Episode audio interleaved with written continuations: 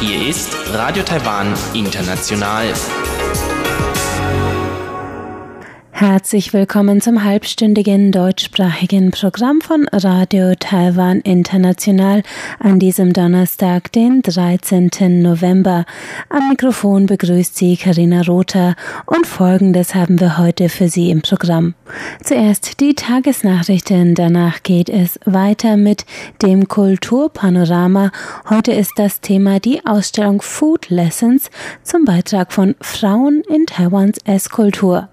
Danach geht es weiter mit dem Wirtschaftsmagazin und Frank Pewitz heute zur Kooperation zwischen dem Smartphone-Hersteller HTC und Adidas sowie den wertvollsten 20 Markennamen aus Taiwan. Nun zuerst die Tagesnachrichten.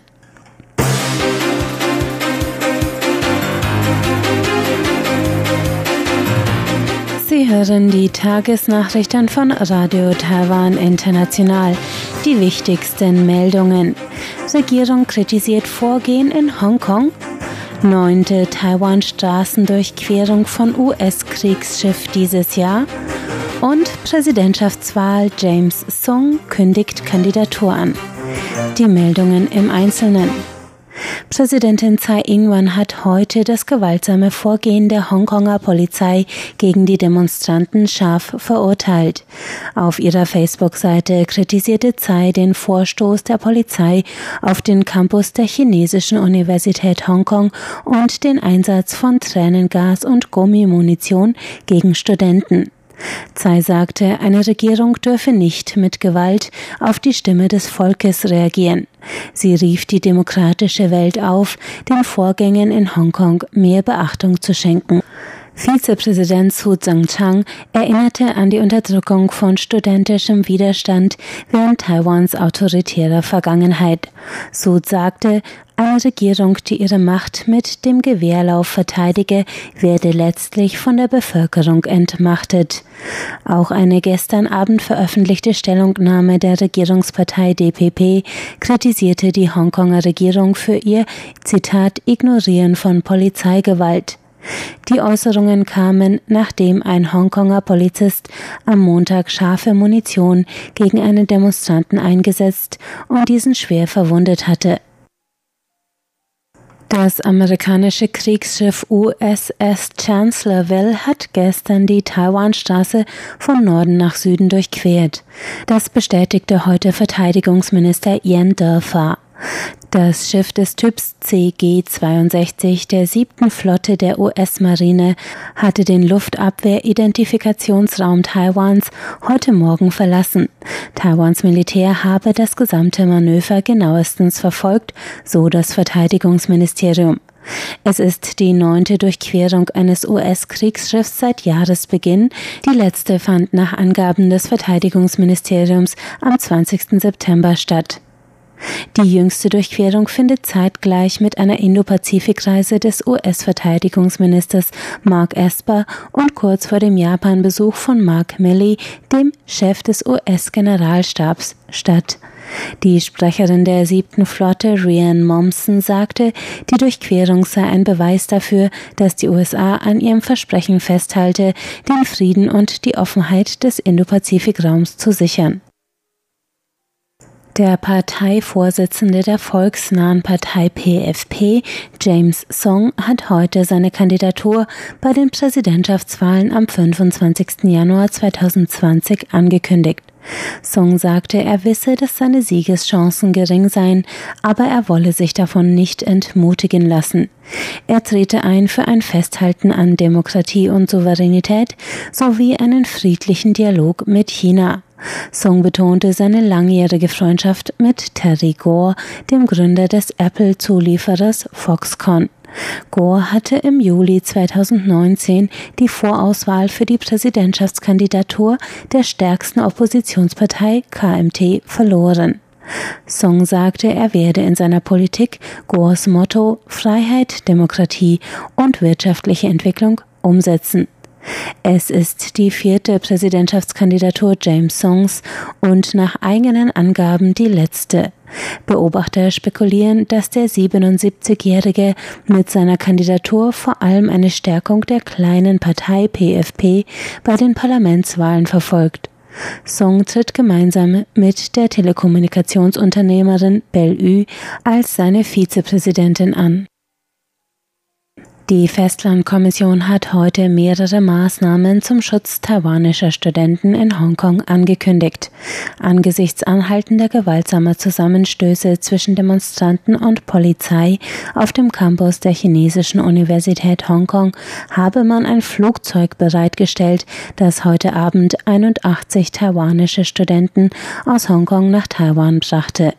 Weitere 41 hätten bereits auf eigene Kosten die Rückreise angetreten. Nach Angaben des Bildungsministeriums studierten derzeit 1021 Taiwaner in Hongkong, 303 davon an der chinesischen Universität Hongkong.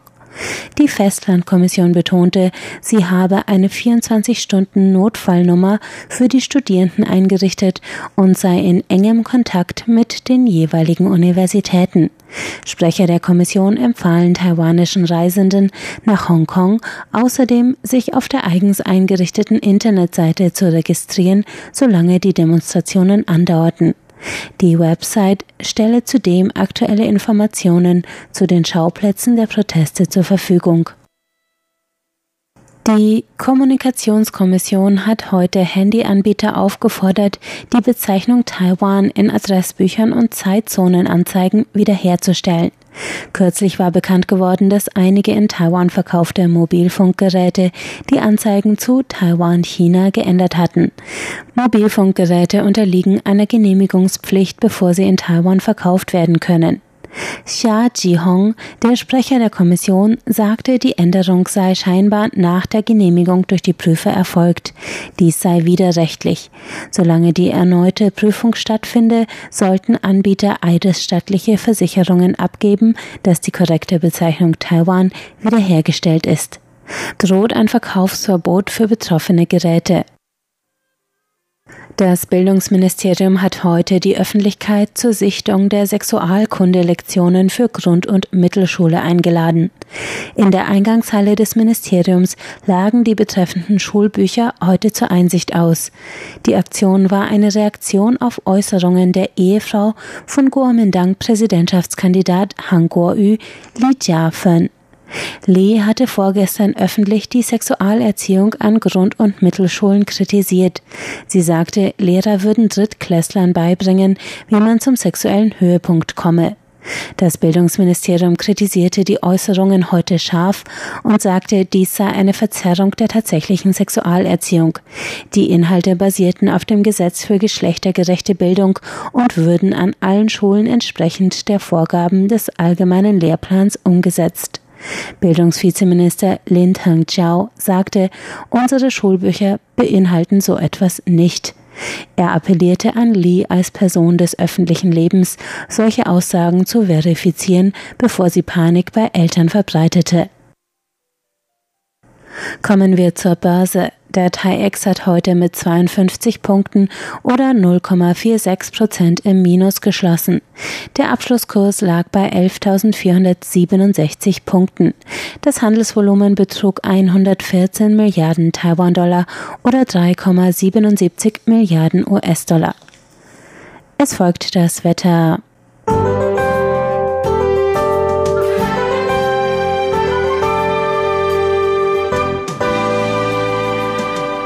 Taiwan zeigte sich heute sonnig und wolkenlos bei herbstlichen Temperaturen von bis zu 23 Grad in Taipei. Im Rest des Landes kletterten die Werte mittags bis auf 25 bis 27 Grad. In Kaohsiung und Neu-Taipei bis zu 30 Grad. Nachts wird es landesweit zwischen 14 und 17 Grad kühl.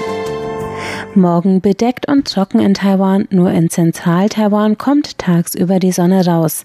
Kalt ist es in der Nordhälfte mit tagsüber 19 bis 23 Grad. Südlich von Taichung im Westen und Hualien im Osten klettern die Temperaturen bis auf 28 Grad.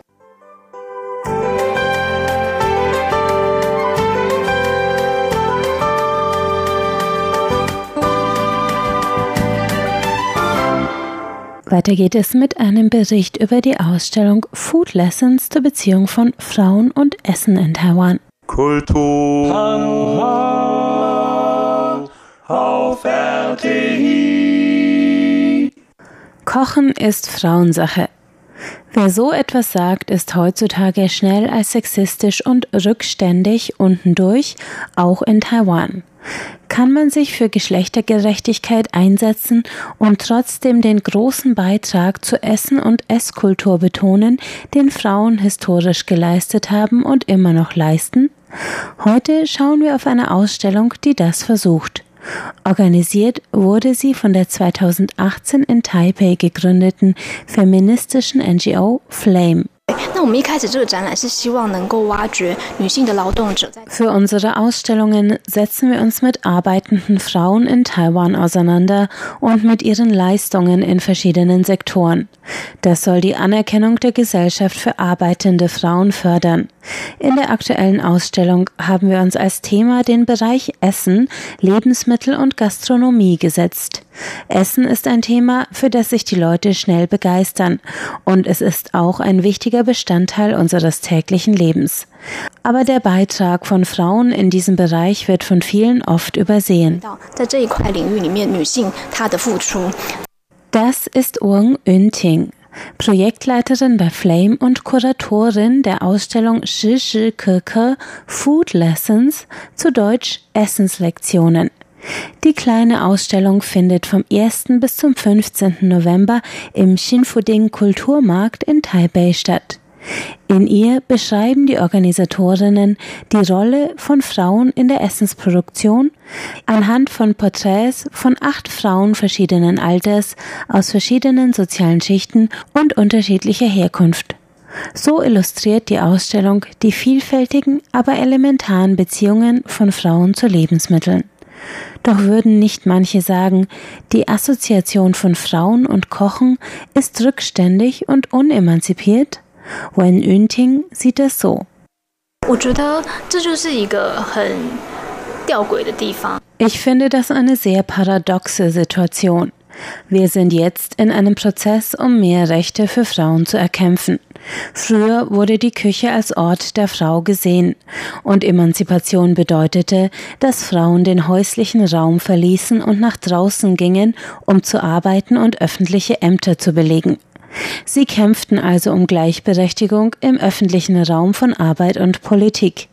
Das Motto war, wir legen den Kochlöffel beiseite und nehmen uns stattdessen einen Stift und schreiben oder gehen zur Wahl und so weiter.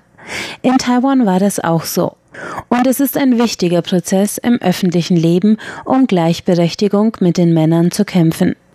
Aber wenn du die Küche hinter dir lässt, dann verlässt du einen Raum, der voll ist mit Geschichten und Geschichte, die dir dann verborgen bleibt.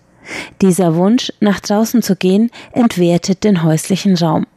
Welche Bedeutung hat der häusliche Raum dann noch? Hat er gar keine Bedeutung mehr? Deswegen finde ich es so wichtig, in diesen Raum zurückzublicken und zu fragen, was passiert darin wirklich? Das ist ein Aspekt. Gleichzeitig passiert auch im öffentlichen Raum sehr vieles, was mit Essen zu tun hat. Zum Beispiel das Kaufen von Lebensmitteln auf dem Markt, die Lebensmittelproduktion und die Viehzucht und so weiter. Das wollten wir auch betonen. Wir sind der Meinung, dass alles zur Küche werden kann. Wir wollten die Trennung zwischen drinnen und draußen, zwischen Küche und öffentlichem Raum aufheben. Die Geschichte der Frau in der Küche und ihre Beziehung zum Essen ist etwas, das wir Schritt für Schritt erforschen und wiederentdecken wollen. Wenn du dich nicht damit beschäftigst und es übergehst, dann perpetuierst du diese Haltung, dass das Häusliche keinen Wert hat.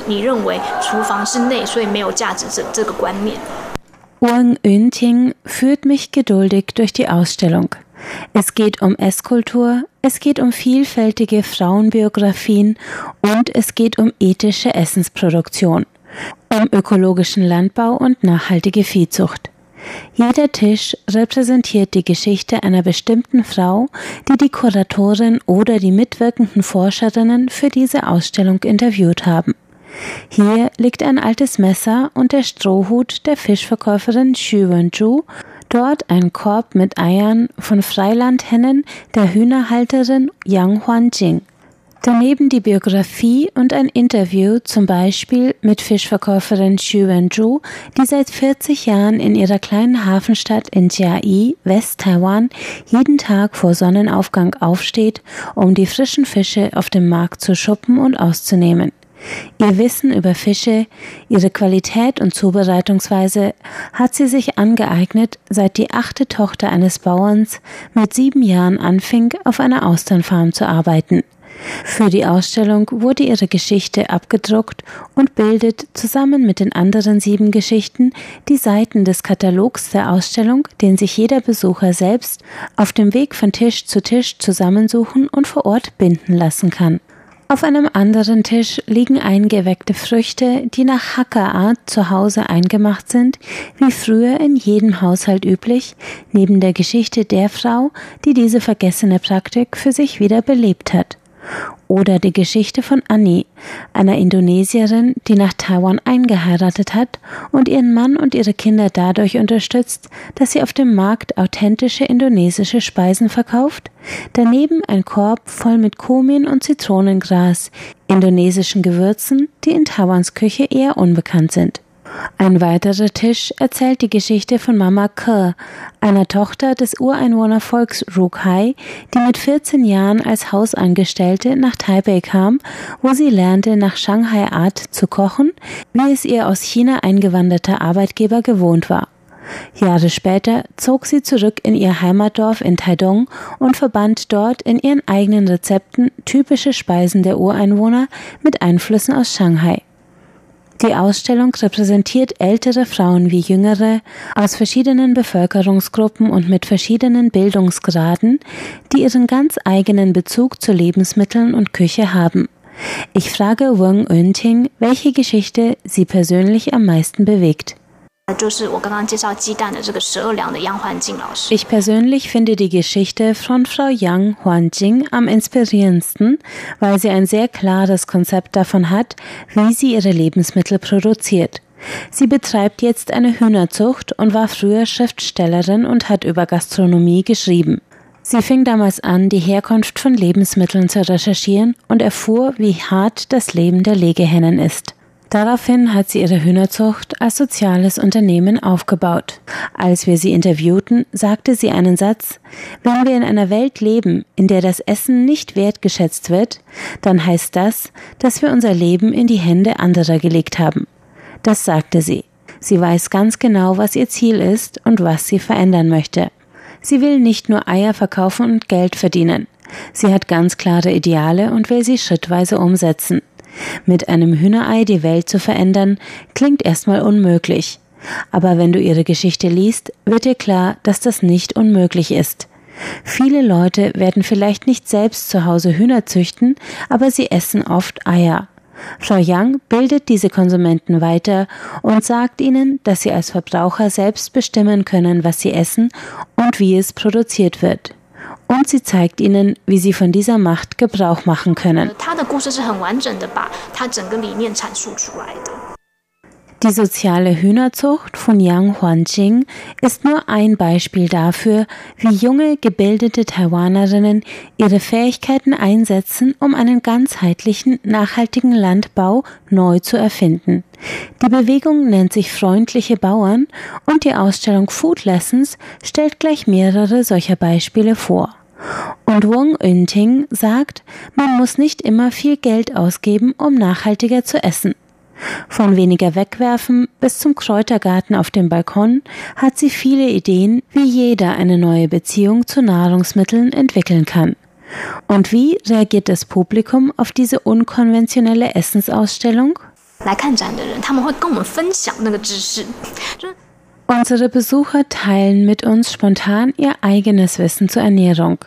Zum Beispiel sehen wir viele Besucherinnen aus Indonesien, die auf dem Tisch mit den indonesischen Gewürzen von Anni deuten und sagen, das haben wir zu Hause auch, oder dieses oder jenes Gewürz gehört noch in die indonesische Küche. An der Ausstellung zeigt sich die Begeisterung der Menschen für das Essen. Und die Geschichten der acht Frauen erinnern die Leute an ihre eigene Beziehung zum Essen.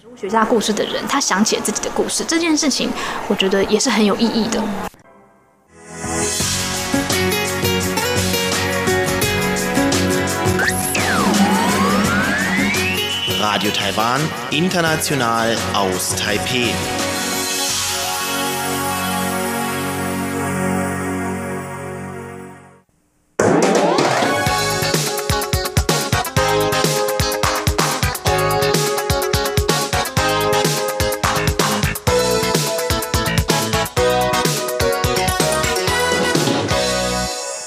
Herzlich willkommen beim Wirtschaftsmagazin. Es begrüßt Sie Frank Pewitz.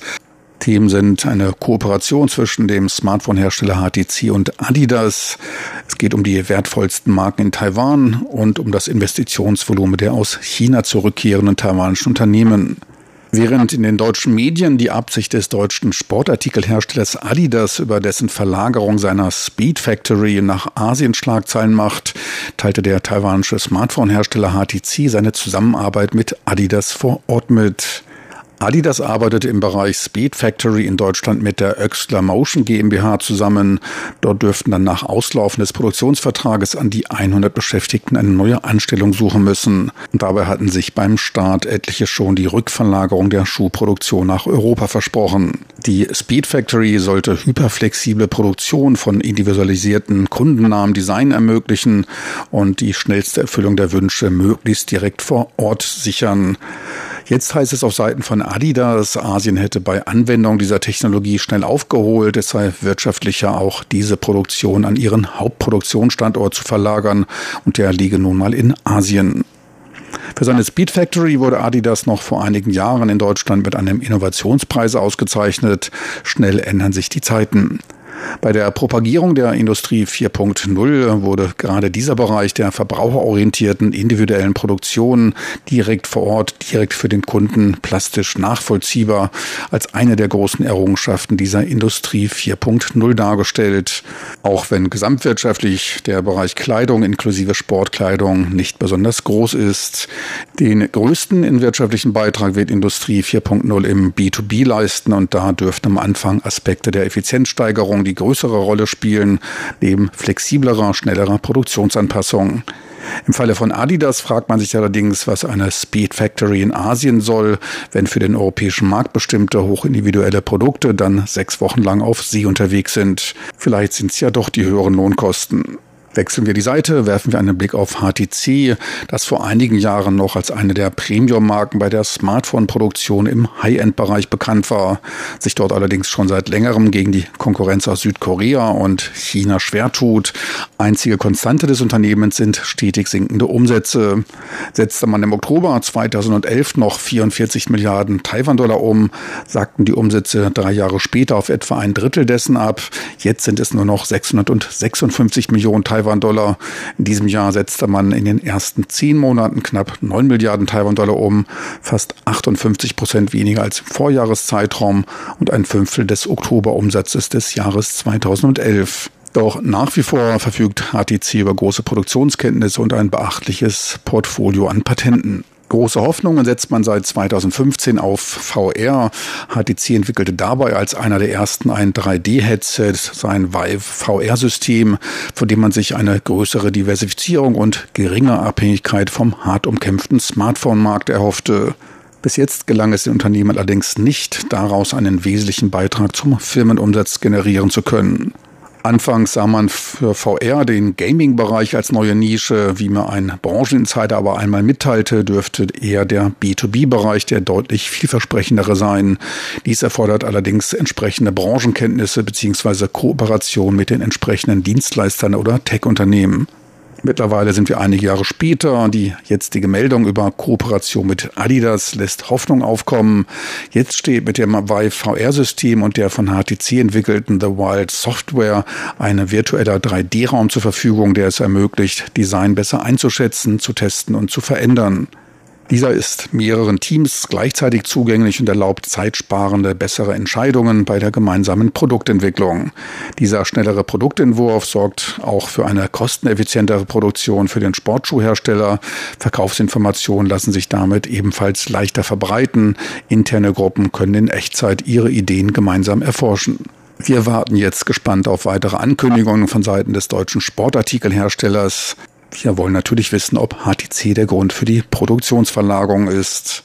Wie auch immer hoffen wir ein wenig, dass HTCs Zukunftssektor langsam Wurzeln steckt und zu sprießen beginnt.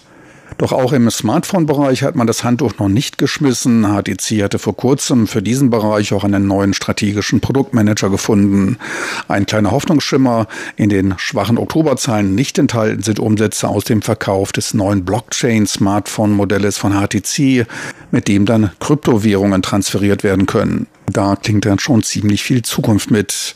Auf den Markt gebracht wurde es vorerst in Taiwan, Europa, Saudi-Arabien und den Vereinigten Arabischen Emiraten. Eine kleine Überraschung auch der Name des Modells Exodus 1S. Ein vielleicht etwas zu interpretationsheischender Name. Da stellt sich natürlich gleich die Frage, ob die Marketing-Experten von HTC ein wenig schwarzen Humor zeigen wollten. Die Firma Asus Tech Computer, einer der führenden PC-Verkäufer in Taiwan, ist nach wie vor die wertvollste Marke des Landes. Dies teilte das Wirtschaftsministerium mit.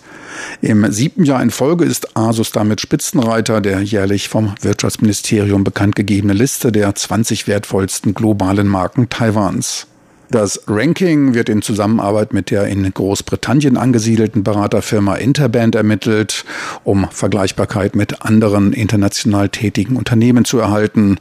Diese werden ebenfalls nach den gleichen Kriterien von Interbank bewertet. Kleiner Wermutstropfen für Asus. Der Markenwert fiel zum Vorjahr um 4% auf 1,55 Milliarden US-Dollar ab. Und dies in Zeiten, in denen der globale PC-Wettbewerb in einem eskalierenden Wettbewerb steht. Alle 20 ermittelten Top-Marken aus Taiwan kamen auf einen Markenwert von 9,6 Milliarden US-Dollar. Insgesamt ein leichtes Plus von 0,7 Prozent zum Vorjahr und dies trotzdem die Wirtschaft den Auswirkungen des Handelsstreits zwischen den USA und China unterworfen ist. Ganz nebenbei, Produkte mit dem Label Made in Taiwan, MIT, werden als höherwertig gegenüber Produkten aus China angesehen und werden teilweise mit einem Aufschlag von 30 Prozent verkauft. Trend Micro, einer der führenden Anbieter von Informationssicherheit, lag mit einem Markenwert von 1,53 Milliarden US-Dollar nur unwesentlich hinter Asus auf Rang 2, legte aber im Gegensatz zu Asus um 3% zu.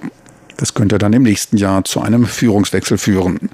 An dritter Stelle folgt das Lebensmittelkonglomerat OneBond, dessen Markenname mit einem Wert von knapp 940 Millionen US-Dollar bewertet wurde, ein Plus von 5 Prozent. Vierter die CTBC Financial Holding mit gut 600 Millionen US-Dollar bewertet, damit nahezu unverändert auf Rang 5. Der Fahrradhersteller Giant legte um 7% auf gut 480 Millionen US-Dollar zu Platz 6. Platz 8 ging an den PC-Verkäufer Acer mit 428 Millionen US-Dollar an Wert, gefolgt von der Kaffeehauskette 85 Grad Celsius, die wohl eher in China bekannt sein dürfte. Dessen Markenname ist mit 405 Millionen US-Dollar bewertet.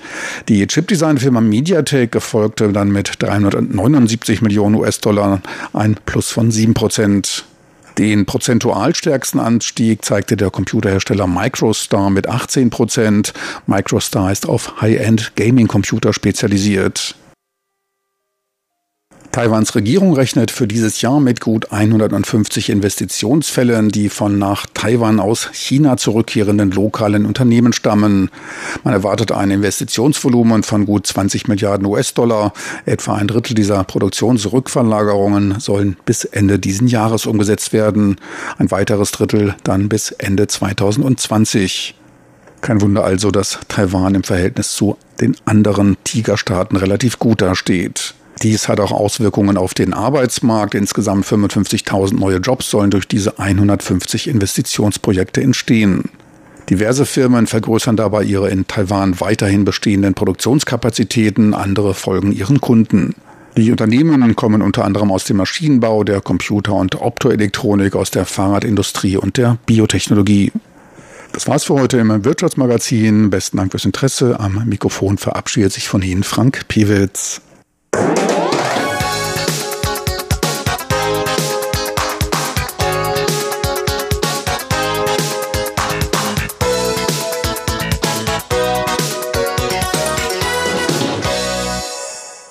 Und das war es für heute von Radio Taiwan International. Vielen Dank fürs Zuhören und bis zum nächsten Mal.